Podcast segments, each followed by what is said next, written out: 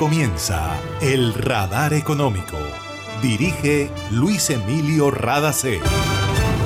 Soy Mabel Rada y esta es la emisión 10121 del Radar Económico. Estos son los temas en la mira del radar. Colombia tiene mucho a su favor para enfrentar el difícil panorama económico que se vive a nivel mundial.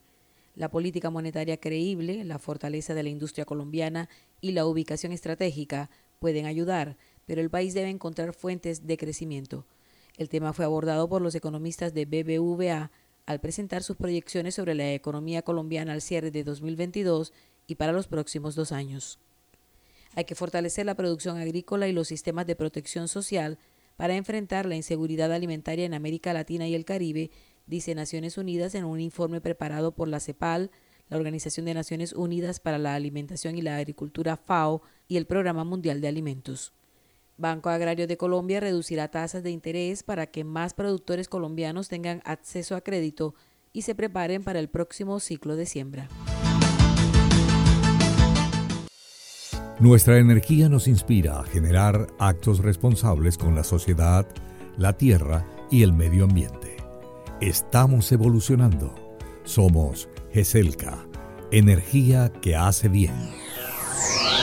Para reportar escapes o emergencias de tu servicio de gases del Caribe, marca la línea 164 desde tu teléfono fijo o celular y recibe la mejor atención de nuestro personal calificado de manera oportuna y eficaz. Línea 164, disponible las 24 horas, los 365 días del año. También puedes marcar a la línea nacional 018000 91 Tu línea amiga 164 de Gases del Caribe. Estamos contigo. Vigilado Superservicios.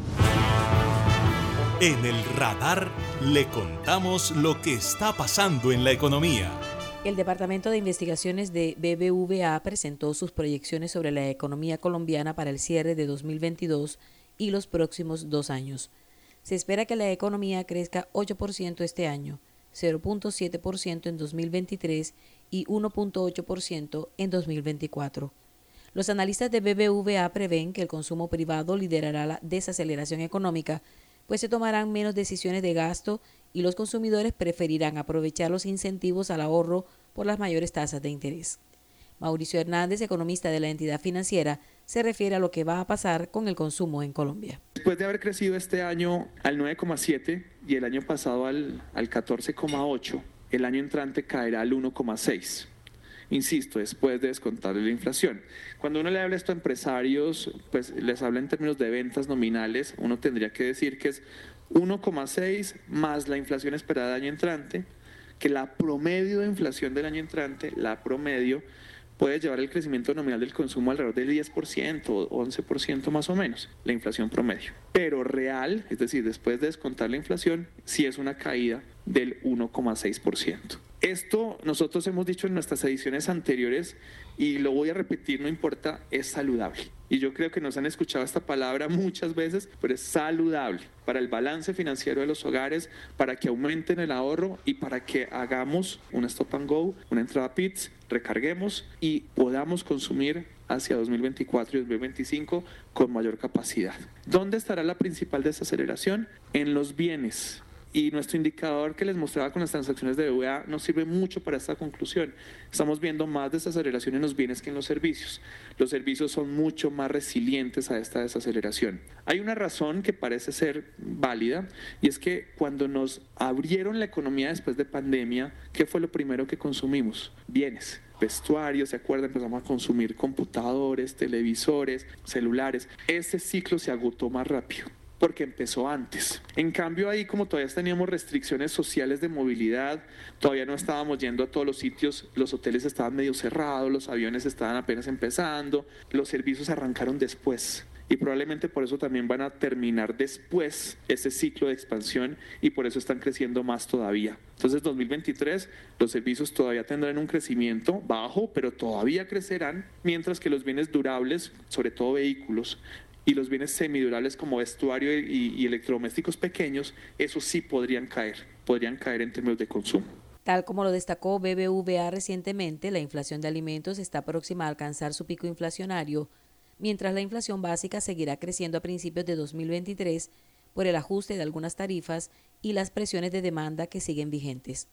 Con relación al precio del dólar, la entidad financiera considera que se mantendrá en niveles altos hasta 2024, con promedios alrededor de los 4.800 pesos.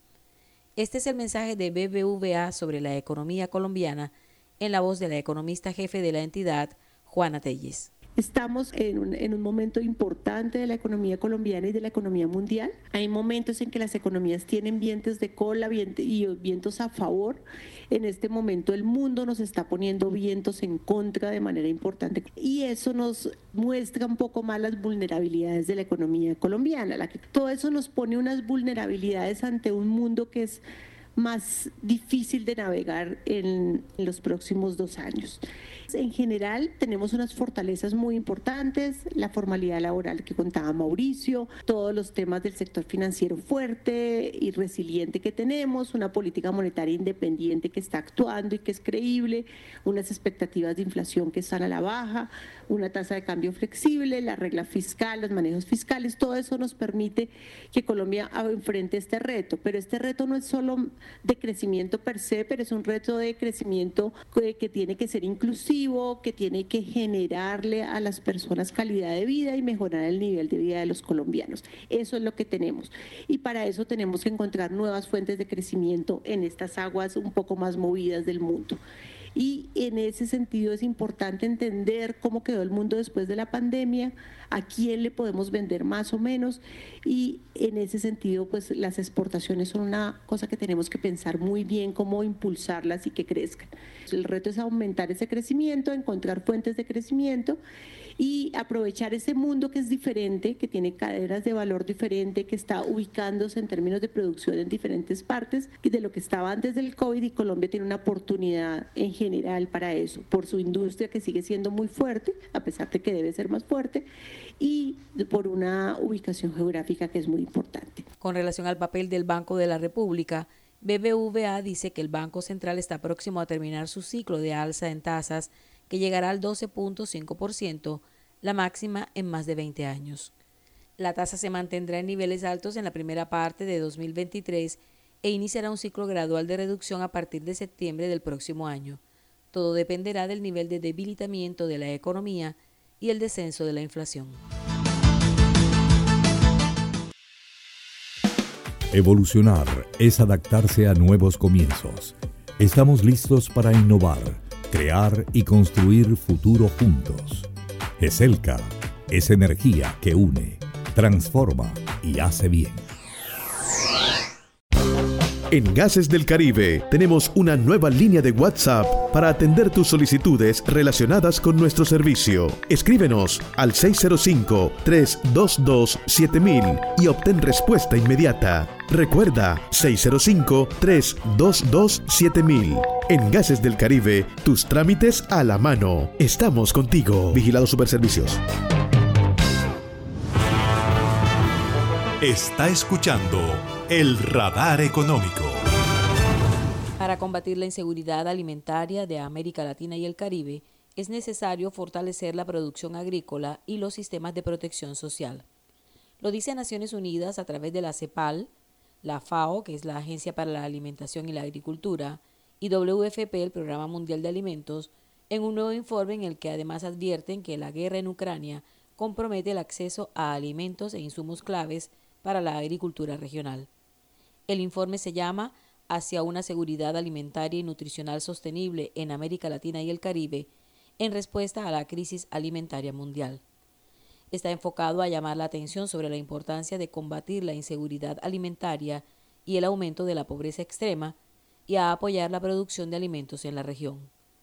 Lola Castro, directora regional del Programa Mundial de Alimentos para América Latina y el Caribe, se refiere a la incidencia de los problemas ambientales y los migratorios en el tema de seguridad alimentaria. Hemos hablado del efecto crónico de sequías, inundaciones, del cambio climático, de la niña y el niño, pero solo para decirles que este año, solamente la temporada de huracanes que hemos tenido en el mar del Caribe, hemos tenido 1.300.000 personas que se han visto afectados y sus medios de vida se han perdido prácticamente totalmente.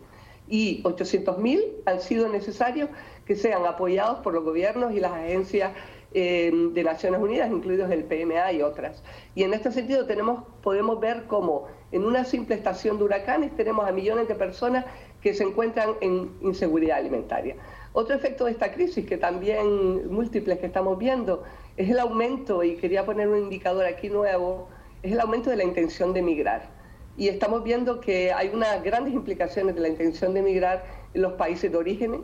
Tenemos una gran pérdida de capital humano de estos países de origen, pero también los países de tránsito y destino sufren al no poder asistir a estas personas de manera adecuada, aunque se intenta por parte de los gobiernos.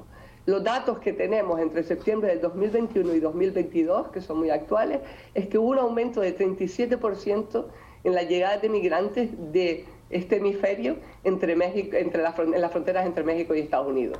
Aunque esta región del mundo tiene un importante superávit comercial agropecuario, está expuesta a problemas de producción y comercialización y a la alzas de precios derivados de la guerra en Ucrania.